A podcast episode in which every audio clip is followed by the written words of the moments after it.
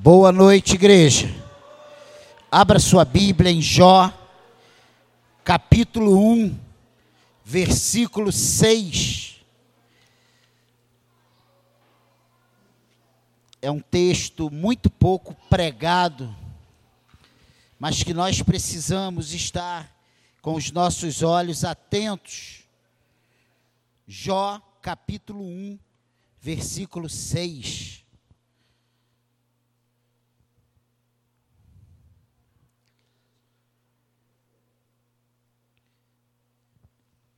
Você achou aí, Jó?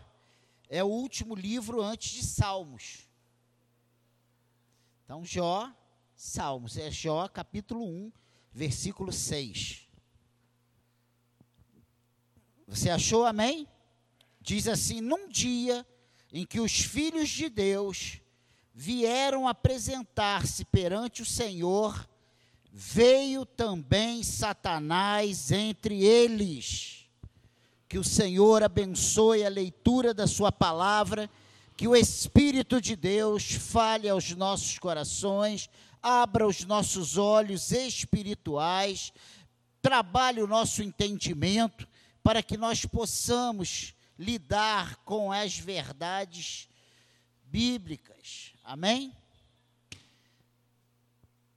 Se você fosse aí anotar um título, Satanás entre os santos. Que isso, pastor? O senhor vai me trazer aqui na igreja para falar sobre esse assunto terrível? Eu vim aqui para cultuar a Deus e nós precisamos entender o que está acontecendo aqui nesse momento. O que acontece lá na sua casa, lá no seu trabalho, lá na condução, no nosso dia a dia, quando a palavra de Deus diz que o inimigo das nossas almas, ele está ao nosso derredor, rugindo como um leão, esperando uma oportunidade para nos tragar.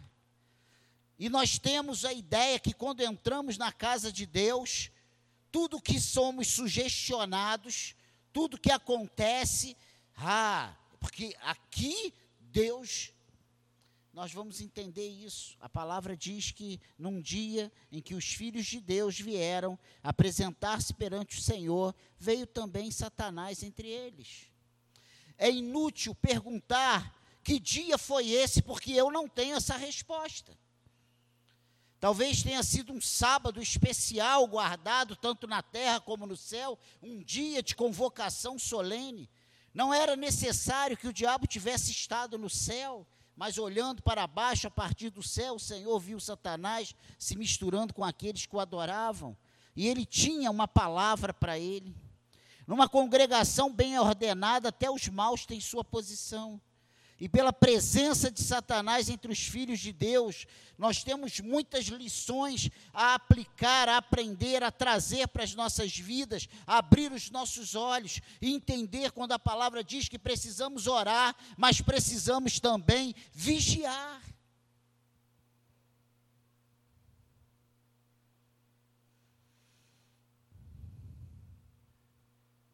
Que mero reunir-nos com o povo de Deus, que o mero reunirmos com o povo de Deus não é de valor algum, que entendamos isso. Não, estou aqui e na igreja. Nós precisamos entender que só o fato de estarmos aqui, juntos, reunidos, isso não quer dizer muita coisa para nós. A minha pergunta inicial é: com que coração estamos reunidos aqui nessa noite? O que viemos fazer aqui? Qual, tem, qual é a nossa importância agora? É saber que o Bolsonaro já é eleito presidente ou prestar culto ao Senhor?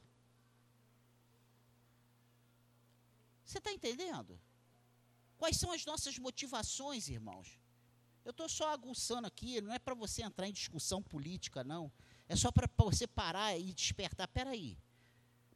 Qual a notícia mais importante que pode ter no seu WhatsApp agora, no seu Facebook, no seu Instagram? Mais importante do que ouvir o que Deus tem do coração dele para o seu coração. Preste atenção. Então, a primeira coisa que nós aprendemos é que o, o mero reunir-nos com o povo de Deus não é de valor algum. Muito claramente, não é culto aceitável a Deus, pois nada que Satanás faz pode ser aceito. E aqui diz que num dia em que os filhos de Deus vieram apresentar-se perante o Senhor, veio também Satanás entre eles. Sua presença entre os filhos de Deus é audácia, é presunção e não reverência. Não é benefício à própria pessoa, pois o espírito caído permaneceu um diabo e atuava como um, mesmo na presença de Deus. Vocês, se lerem o texto, e eu não vou entrar no, no capítulo 1 de Jó, nem 2, nem 3, Deus estava dando testemunho de Jó, dizendo que Jó era um homem íntegro, reto, temente a Deus e que se desviava do mal. E por que esse espírito imundo aparece ali? Preste atenção nisso. Quantas vezes ouvimos uma mensagem, uma pregação, e em vez do nosso coração sair ardendo, porque Deus nos alertou de uma coisa, nós saímos com o coração transbordando de raiva, de ódio, de ira, de furor, porque não concordamos, porque não queremos. Ah, entende isso? A Bíblia diz que Deus corrige os seus filhos, os filhos que ama. Deus, quando nos corrige, quando Deus toca na nossa ferida, não é para nos matar, não é para nos humilhar, não é para nos deixar é, caído, arriado, mas muito pelo contrário, é para nos despertar, é para nos levantar, é para nos fazer caminhar retamente no caminho que Ele tem para nós. Nós somos amados por Deus, irmãos. Precisamos entender isso.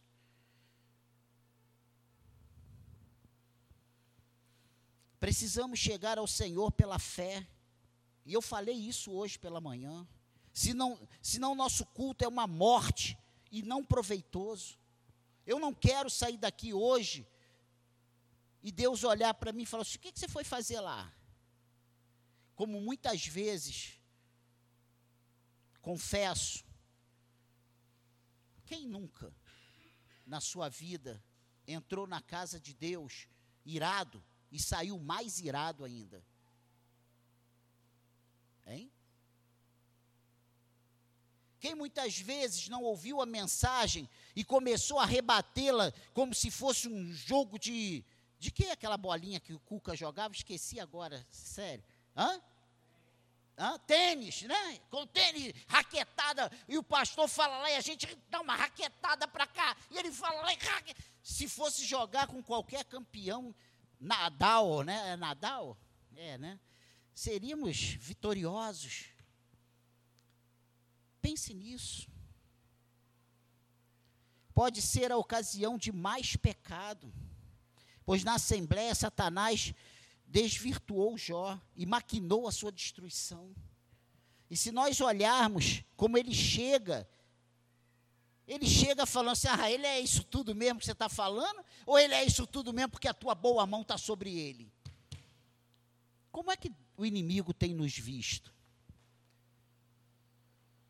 Será que nós temos sido uma ameaça para Satanás? E você vai entender no final porque nós estamos. Eu, eu, eu venho com essa palavra para nós nessa noite. Nós precisamos vigiar como igreja. Nós estamos vivendo dias difíceis. E eu não estou falando de dias difíceis lá fora, nós estamos vivendo dias difíceis aqui dentro.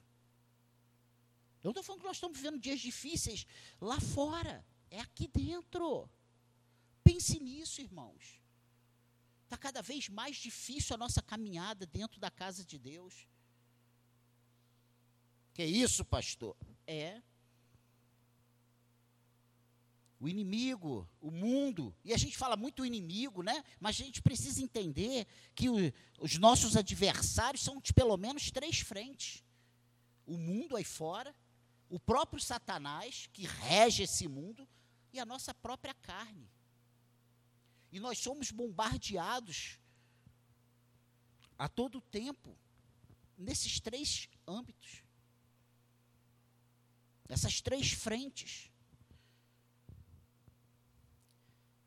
eu tenho uma santa inveja de Jó.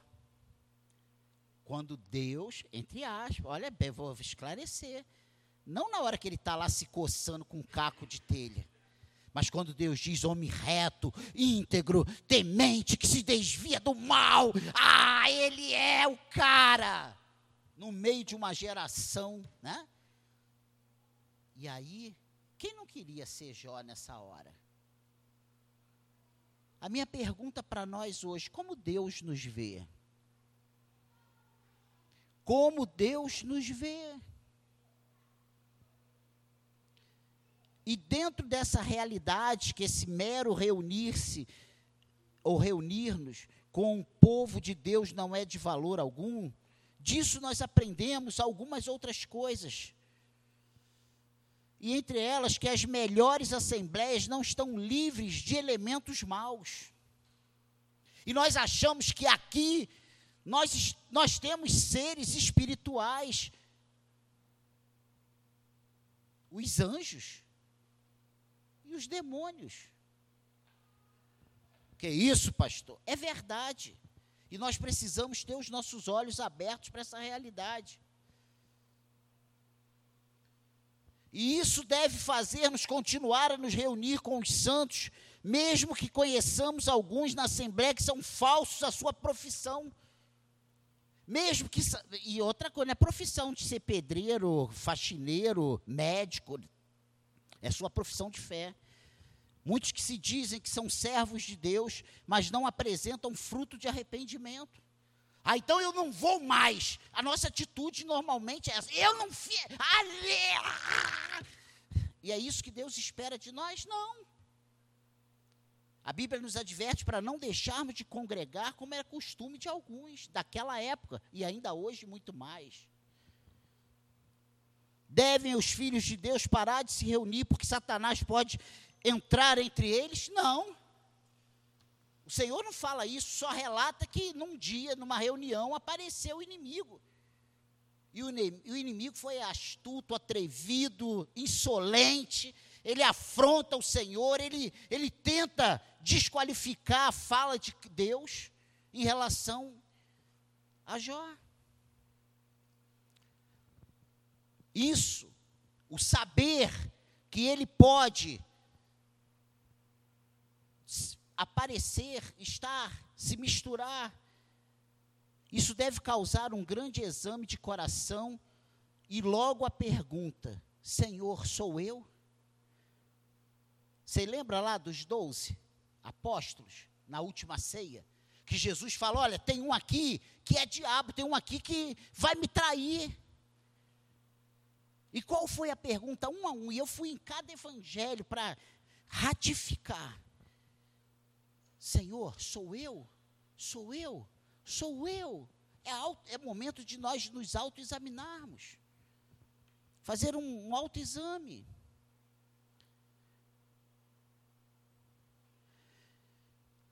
E eu ainda coloquei aqui como referência João 13, 27, que é o mais claro nessa fala de Jesus, relatando esse episódio, João 13, 27. Olha o que está escrito aí no Evangelho de João 13, versículo 27. Vamos ver o, Vamos ver um pouquinho antes para nós termos uma ideia melhor. 23. Ora, ali estava conchegado a Jesus um dos seus discípulos, aquele que ele amava. Nós sabemos que é o João, o mais jovem dos discípulos. E esse fez, a esse fez Simão Pedro sinal dizendo-lhe: "Pergunta a quem ele se refere?" Então aquele discípulo, reclinando-se sobre o peito de Jesus, perguntou-lhe: Senhor, quem é? Respondeu Jesus: É aquele a quem eu der o pedaço de pão molhado. Tomou, pois, um pedaço de pão e, tendo molhado, deu a Judas, filho de Simão Iscariotes. E após o bocado, imediatamente entrou nele Satanás. Então disse Jesus: o que pretendes fazer, faze-o depressa. Eu não vim trazer uma palavra para te assustar. Eu vim trazer uma palavra para te conscientizar.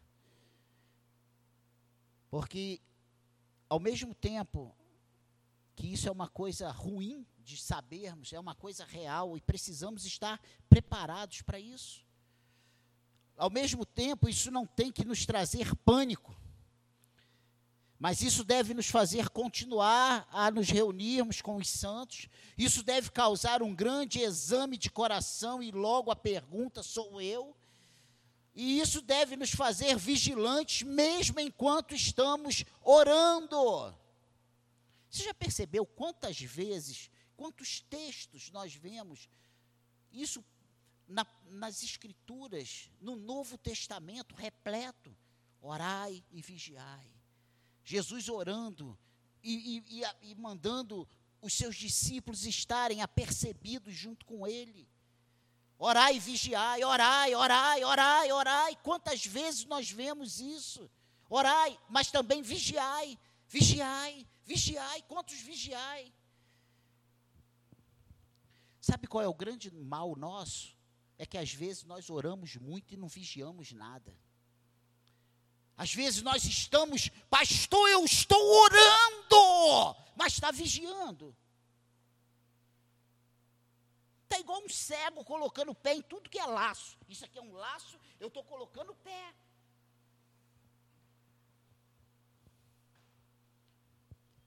Às vezes nós dizemos até um ditado mundano, né, do mundo secular, né, mundano, secular, que nós temos o dedo podre para certas coisas. A gente só mete o dedo naquilo que não é para meter.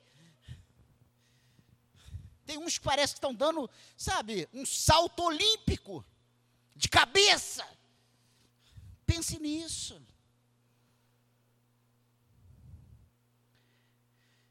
Isso, o saber disso deve fazer os pastores fiéis para que o diabo não se sinta em casa na congregação, mas fique irritado pela ver, pelas verdades que ele detesta. A palavra de Deus diz para nós resistirmos o diabo e ele fugirá de nós. Mas muitas vezes nós temos resistido à sã doutrina, Muitas vezes nós temos resistido à palavra de Deus, nós queremos criar a terceira emenda, nós queremos criar o parágrafo tal, o artigo tal, para nos dar base para errarmos. A palavra de Deus é clara: pecado é pecado, não é não e sim é sim. E o que passar disso provém do maligno.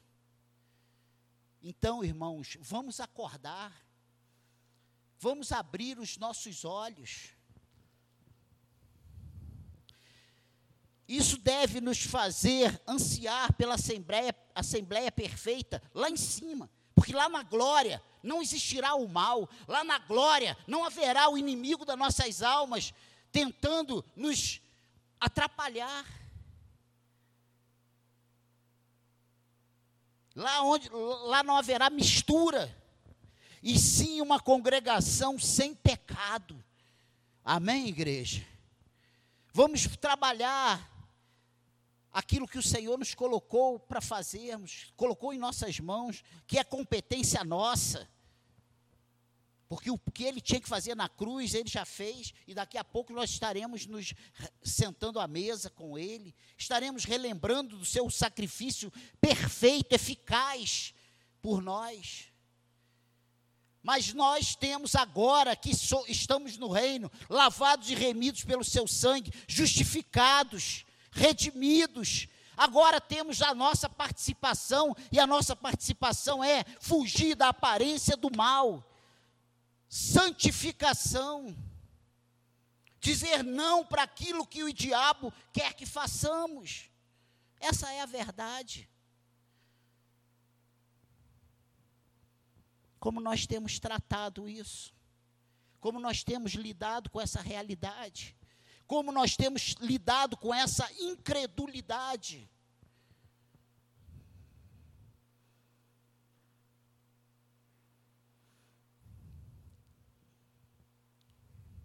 Que Satanás pode ao se reunir com os filhos de Deus.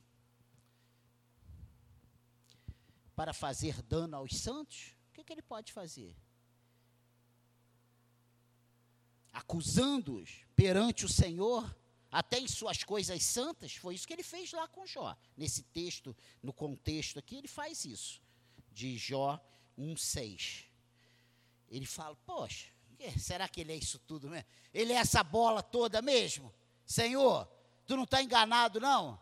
Será que ele não está assim porque o senhor não deixa o mal chegar? Porque esse homem parece o tio Patinhas, tudo que ele põe a mão se transforma em dinheiro. Os gados não morrem. Os filhos são todos felizes, ricos, fazendo churrasco todo dia. Ou inveja santa. Toda semana festança. E não era só com maminha, não. Era um negócio picanha.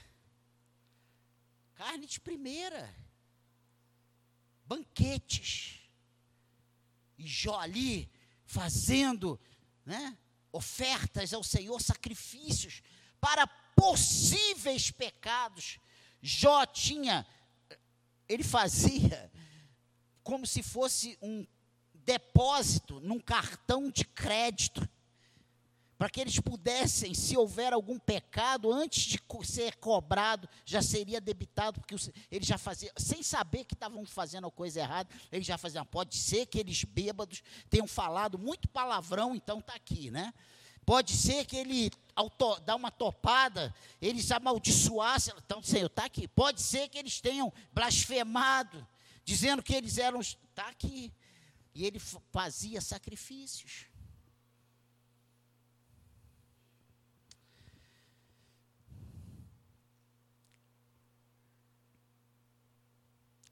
distraindo seus pensamentos de interesses celestiais e fazendo-os pesados de coração e distraído com preocupações.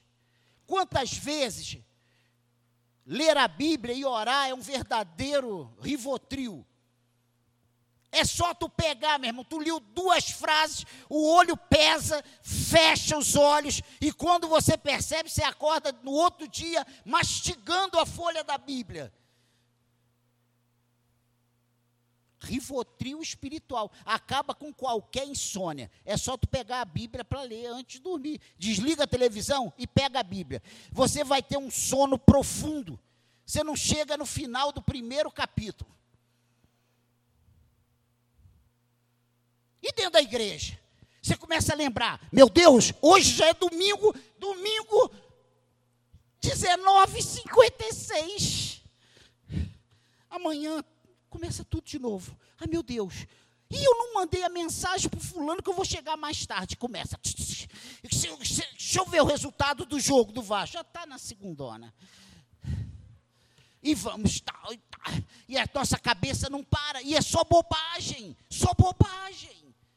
Ai meu Deus, o que eu vou almoçar amanhã? Com que, o que, que eu vou levar de marmita? Meu Deus, eu não descongelei o frango. Vê se não é assim mesmo que nós ficamos. E nós estamos aqui e a nossa cabeça está rodando no que deveríamos estar fazendo. Eu não passei a roupa, eu não lavei a blusa de amanhã. E a nossa cabeça não para de tanta preocupação.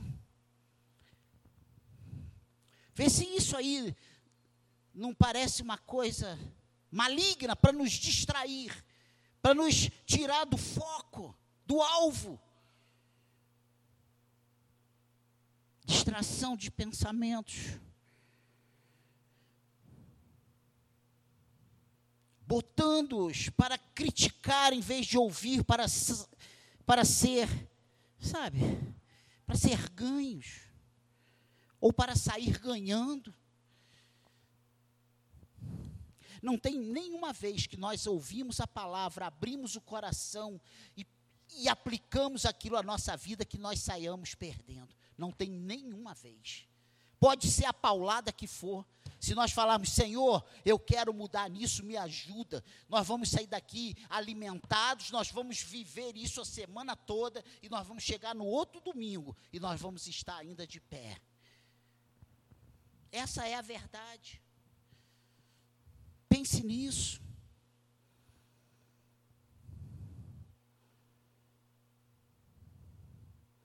Semeando dissensão até no culto santo. Olha lá, irmã, como é que me olhou. Olha lá. Foi porque eu vim com essa blusa de manhã e de noite. Eu vim com essa blusa e com essa calça. Então podem me olhar à vontade. E nós ficamos. E nós criamos coisas. Olha lá, está olhando para o meu marido. Sem vergonha. Meu marido está olhando para a mulher do, dele. Olha só, e o cara ainda fica rindo. Tem muito isso. Olha lá, está cochichando, está falando de mim. A pessoa nem sabe que a outra veio ao culto. Mas está dizendo aquilo ali, a gente acha que foi, que ela olhou e riu. Ah, está rindo da minha cara, está achando que eu sou palhaça. Pensa nisso, vê se não é verdade. Vê se isso não acontece. Quem nunca passou por uma situação dessa?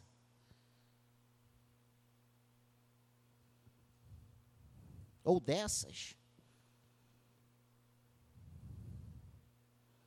Incentivando orgulho em pregadores, em cantores, naqueles que distribuem envelope, naqueles que preparam a ceia, naqueles que chegam junto na contribuição financeira. Porque eu, sabe quanto eu dei?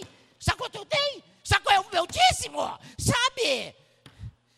Ele se encrencar comigo, eu paro de dar e eu quero ver como é que ele vai pagar o aluguel. Sabe como é que eu vou pagar o aluguel? Deus vai abrir outras portas, vai mandar de outras fontes. Essa é a verdade. Mas ele cria essas coisas para nós nos sentirmos os poderosos. Ele incentiva orgulho. Isso se mostra em diferentes pessoas, em seu estilo, seu tom, sua roupa, e aí vai. Coloque aí o que você já foi afrontado. Esfriando o entusiasmo deles, deles, abatendo o seu, seu amor, matando o seu zelo e alegria, Vê se isso não acontece. Ah, eu estou muito triste, eu fui à igreja, eu, sou, eu saí de lá decepcionado com aquela palavra de, de diabo no meio da, da congregação do culto. Vê se não é verdade. Vê se ele não trabalha para fazer dano a ouvintes não convertidos distraindo a atenção da fé salvadora, levantando dúvidas, sugerindo ideias céticas, pessoas que estão no culto. O pastor está falando e fala assim: peraí, o que, é que ele podia fazer aqui para mudar esse cena? Ah, essa igreja só vive vazia, tanto lugar vazio. Por que, que ele não chama um cantor gospel? Por que, que não põe um propaganda na rádio? Não faz aí uns cartazes? E a gente fica pensando isso. Vê se não é verdade sugerindo coisas, levantando perguntas e pondo o homem adiante do mestre. Ah, o pastor está falhando, o pastor está falta sabedoria. Sugerindo protelação para aqueles que podem estar bem impressionados. Não, hoje não é dia, não. Vou deixar para amanhã. Vou deixar para depois essa decisão. Não, não vou fazer nada com pressa, não. Extinguindo a oração e quando eu coloquei isso aqui, eu me lembrei de hoje pela manhã. Nós não tínhamos dez pessoas aqui durante o período todo de oração. Eu não estou aqui puxando a tua orelha, não, porque cada um vai responder por Deus. E, e a oração está aberta é para quem quer. Mas quem não precisa orar? Ah, pastor, mas chega aqui, não é uma oração, é uma missa. Faça a sua oração. Você não precisa de mim para orar. Ore, levante aí, faça do seu lugar um trono de oração. Dobre seu joelho. Ah, pastor, mas agora é aquela coisa. Pai, abençoa. Dobra seu joelho, chora, rola, pula, faz o que você quiser. Pense nisso. A oração é fraca, é fraca, é feita em nome de Jesus. Não tem nome mais poderoso, não tem oração mais poderosa do que a oração feita em nome de Jesus. E o Senhor tem ouvido as nossas orações. Sabe? Ele se mete na congregação, impedindo o prazer, evitando o proveito, matando o sentimento e, e tentando roubar a glória que é de Deus. Que isso, pastor? Isso é mentira, não existe, não, não existe. O próprio Senhor Jesus fala uma palavra do, do joio no meio do trigo. Que o Senhor, os, os trabalhadores saem a plantar o joio, a semear o trigo, e vem o adversário de noite semeia o joio no meio do trigo. Então vamos ficar tranquilos, porque essas coisas, não estou trazendo nenhuma novidade, não. Isso existe. Só que às vezes nós nos preocupamos com tantas coisas e nos esquecemos dessas pequenas verdades. Você está ouvindo o que estou falando? Tirando a palavra que tinha sido semeada, como pássaros que apanham a semente espalhada pelo caminho, e o Senhor faz uma palavra falando sobre isso também. Aqueles que semeiam na rocha, que semeiam na, no meio dos espinhos, que sementes que caem na beira do caminho, os pássaros comem. Aonde essa palavra, como tem sido a terra que está sendo recebida a palavra de Deus em nosso coração? É um espinheiro? Como nós ouvimos hoje de manhã? É um caminho cheio de pássaros? Pense nisso.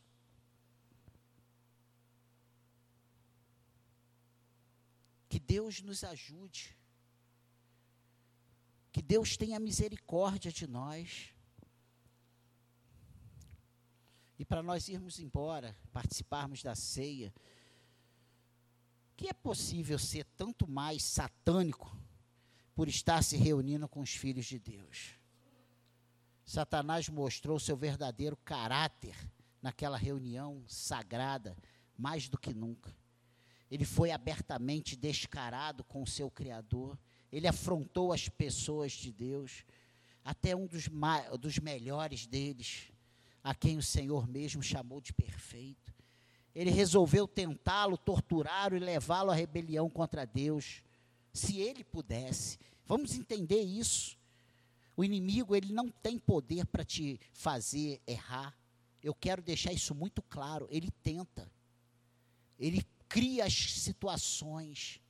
Eu não estou aqui pregando que ele vai entrar na reunião e vai fazer isso. Ele vai fazer com aqueles que estiverem desapercebidos, aqueles que não estiverem vigilantes, aqueles que não, não abrirem, sabe, a, os olhos espirituais para enxergar que isso tudo que nos, nos ronda, esses sentimentos muitas vezes ruins que batem no nosso coração, e nós precisamos passar esses sentimentos por um crivo.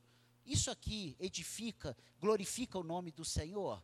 Isso aqui é a vontade de Deus para a minha vida? Isso que eu estou sentindo e pensando, isso que eu estou vendo aqui, é, é isso que Deus está falando na Sua palavra? Isso é bíblico? Se nós usarmos alguns critérios para passar isso que às vezes chega nos nossos ouvidos, nós vamos guardar o nosso coração e não vamos deixar coisas ruins entrarem. A palavra de Deus diz que se temos alguma coisa nesse mundo a guardar, temos que guardar o nosso coração. Guarde o teu coração, vigie, não dê brechas. Que isso, pastor? Dele é o querer e o realizar. Beleza, eu concordo plenamente e vivo nessa fé. Mas eu sei que eu tenho que fazer as coisas que me são competentes. Vigiar, orar, me alegrar, me santificar, me consagrar. Isso depende. Ah, pastor, não, quem consagra? Claro que é o Senhor quem faz isso, mas eu estou falando a nossa parte quando eu digo eu estou me consagrando, é porque eu estou com um propósito no meu coração. Eu estou pedindo a Deus que me leve a esse afastamento dos desejos do mundo. Às vezes nós falamos coisas e batem errado nos nossos ouvidos. Ah, o pastor está negando a sua. Não! Eu estou falando que nós, como cristãos, nós devemos querer isso. Isso precisa fazer parte das nossas vontades, como servos do Senhor desejar que o Senhor esteja cada vez mais perto da gente. E como isso nós vamos fazer? Lendo a Bíblia, orando, buscando cada vez mais se afastar das coisas ruins, como a Bíblia diz que nós devemos. Aquele que mentia não mente mais, o que roubava não rouba mais, o que adulterava não adultera mais. Como está o nosso casamento? Como está o nosso relacionamento conjugal? Como está o nosso relacionamento familiar? Como está a nossa vida com Deus? O que nós temos feito para melhorar? Qual a ajuda que nós temos buscado? Ah, eu tenho buscado ajuda. Você tem tomado os remédios que você tem recebido?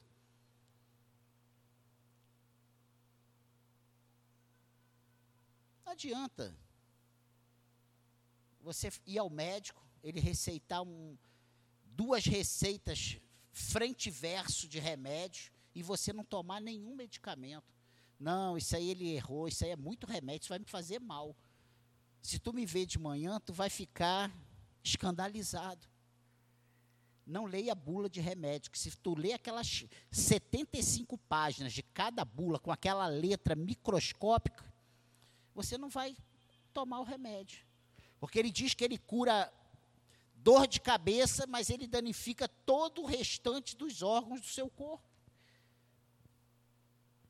Essa é a realidade. Ele resolveu tentá-lo, né?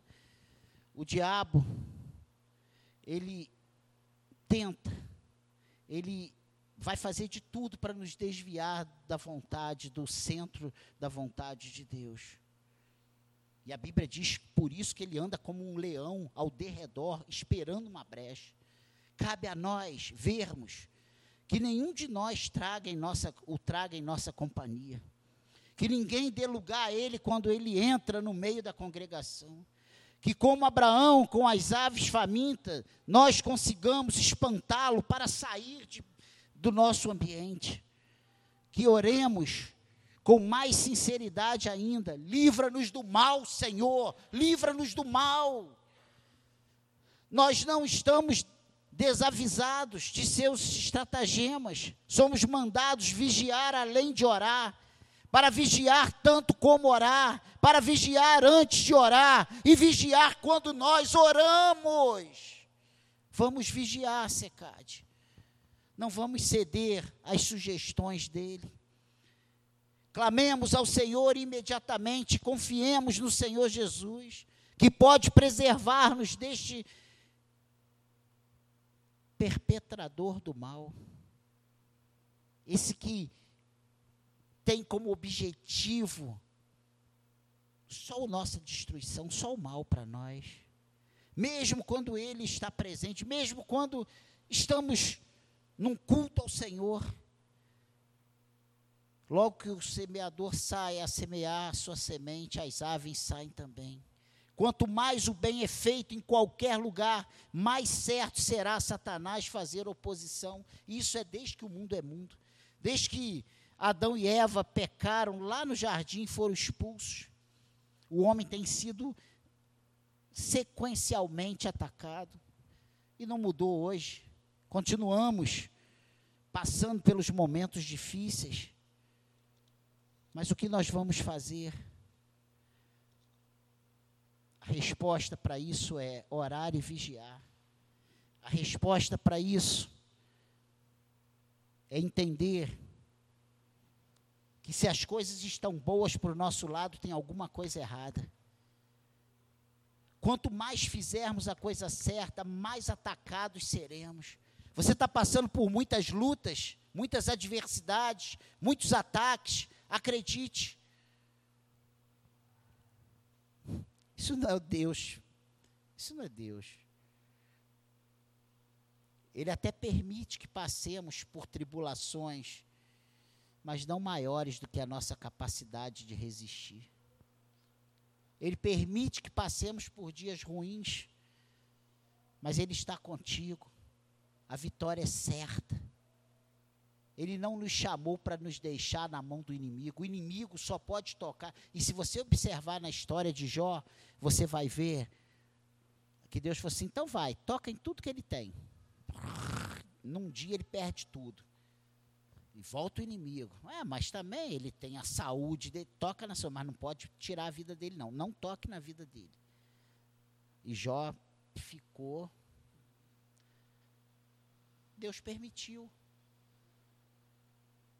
Mas se você ler até o final o livro de Jó, você vai ver que Jó saiu desse confronto, dessa, desse, desse embate mais forte, conhecendo Deus como realmente Ele é, não só de ouvir falar, mas tendo as suas próprias experiências com Deus, saiu mais rico, saiu revigorado, e disse que Deus restituiu tudo em dobro.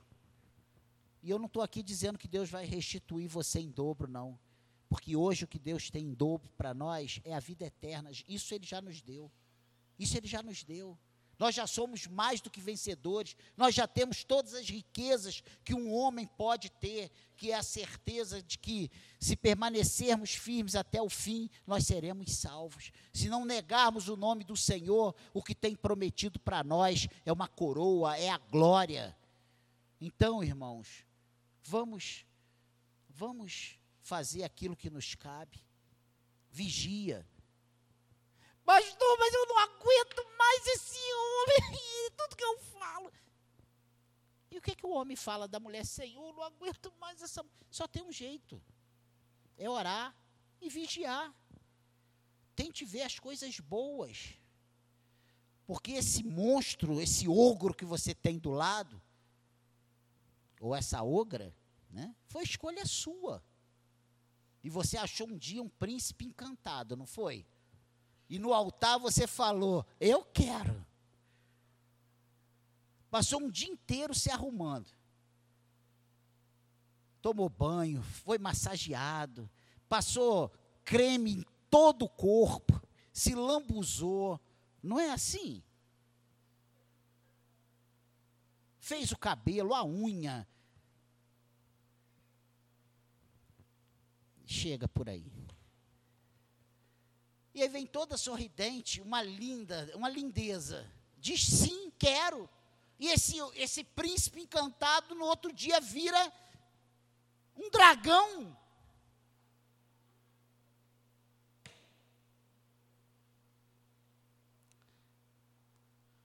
Com a ajuda do Senhor dá. Com a ajuda do Senhor dá. Eu creio nesse Deus que transforma as situações. Eu creio nesse Deus que ajuda nas nossas incapacidades. Eu creio nesse Deus de milagres. Porque eu sou um milagre e você é um milagre. É porque você não se vê dessa forma. Mas se você parar e o Espírito Santo te permitir que você observe quanta quantas transformações ele já operou na sua vida, você vai ver que você é uma nova criatura. Você é uma pessoa totalmente diferente. Deus tem trabalhado dia a dia cada um de nós. Eu falei isso para um casal sexta-feira. Olha quanta diferença. Parece que eu estou brincando, mas estou falando sério. É quem está de fora vê. Talvez você não esteja vendo as mudanças, mas o Senhor está trabalhando a tua vida dia a dia. Amém, igreja? E se ele ainda não fez mais coisas, se ainda falta muita coisa, e claro que para na minha vida falta muita coisa. Foi por isso que ele não, acho que ele não quis me levar em maio, né? Ele deu mais um, um tempo, ainda faltava uns recalchutagens, umas lanternagens, umas pinturas, tirar uns ferrugens. Mas eu creio que nós, como igreja, precisamos orar e vigiar. Precisamos estar atentos. Muita coisa nós atribuímos ao nosso irmão, ao nosso marido, ao nosso filho, a nossa esposa, ao pastor, à igreja, à denominação, mas nada mais é do que o dedinho do capiroto para tentar nos distrair e tentar roubar aquilo que Deus tem de bom para nós. Amém, igreja? Lembre-se disso, que quanto mais o bem é feito em qualquer lugar, mais certo será Satanás fazer oposição. Ele não dá tréguas. E não é na vida do pastor, na minha é na vida de todos aqueles que confessam o nome do Senhor. É na minha vida e é na sua vida. Pense nisso. Amém, igreja? Amém, igreja? Vamos nos preparar, vamos curvar nossa cabeça. Eu quero orar antes de participarmos da ceia.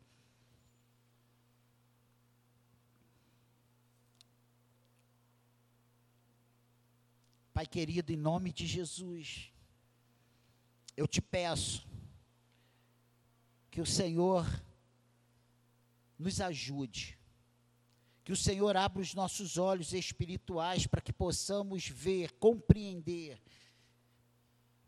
o quanto o inimigo a todo tempo tem trabalhado incessantemente para distrair a tua igreja, para roubar aquilo que o Senhor tem nos dado. Sabemos, ó Deus, que isso faz parte da estratégia dele, mas que ele não pode tocar nos que são seu. Sabemos que cabe a nós orarmos, vigiarmos, não darmos legalidade para a ação dele. Por favor, Senhor, nos ajude, nos abençoe, nos faça, Senhor, caminhar altaneiramente. Olhe para nós, se estamos falhando, se temos caído nas artimanhas, nas, nas ciladas, nas astúcias dele, colocando o nosso pé, fazendo aquilo que não deveríamos fazer, que o Senhor nessa noite nos perdoe. Senhor, nos perdoe. Eu te peço perdão por cada um de nós aqui, Senhor. Nos perdoe, Senhor. Per me perdoe.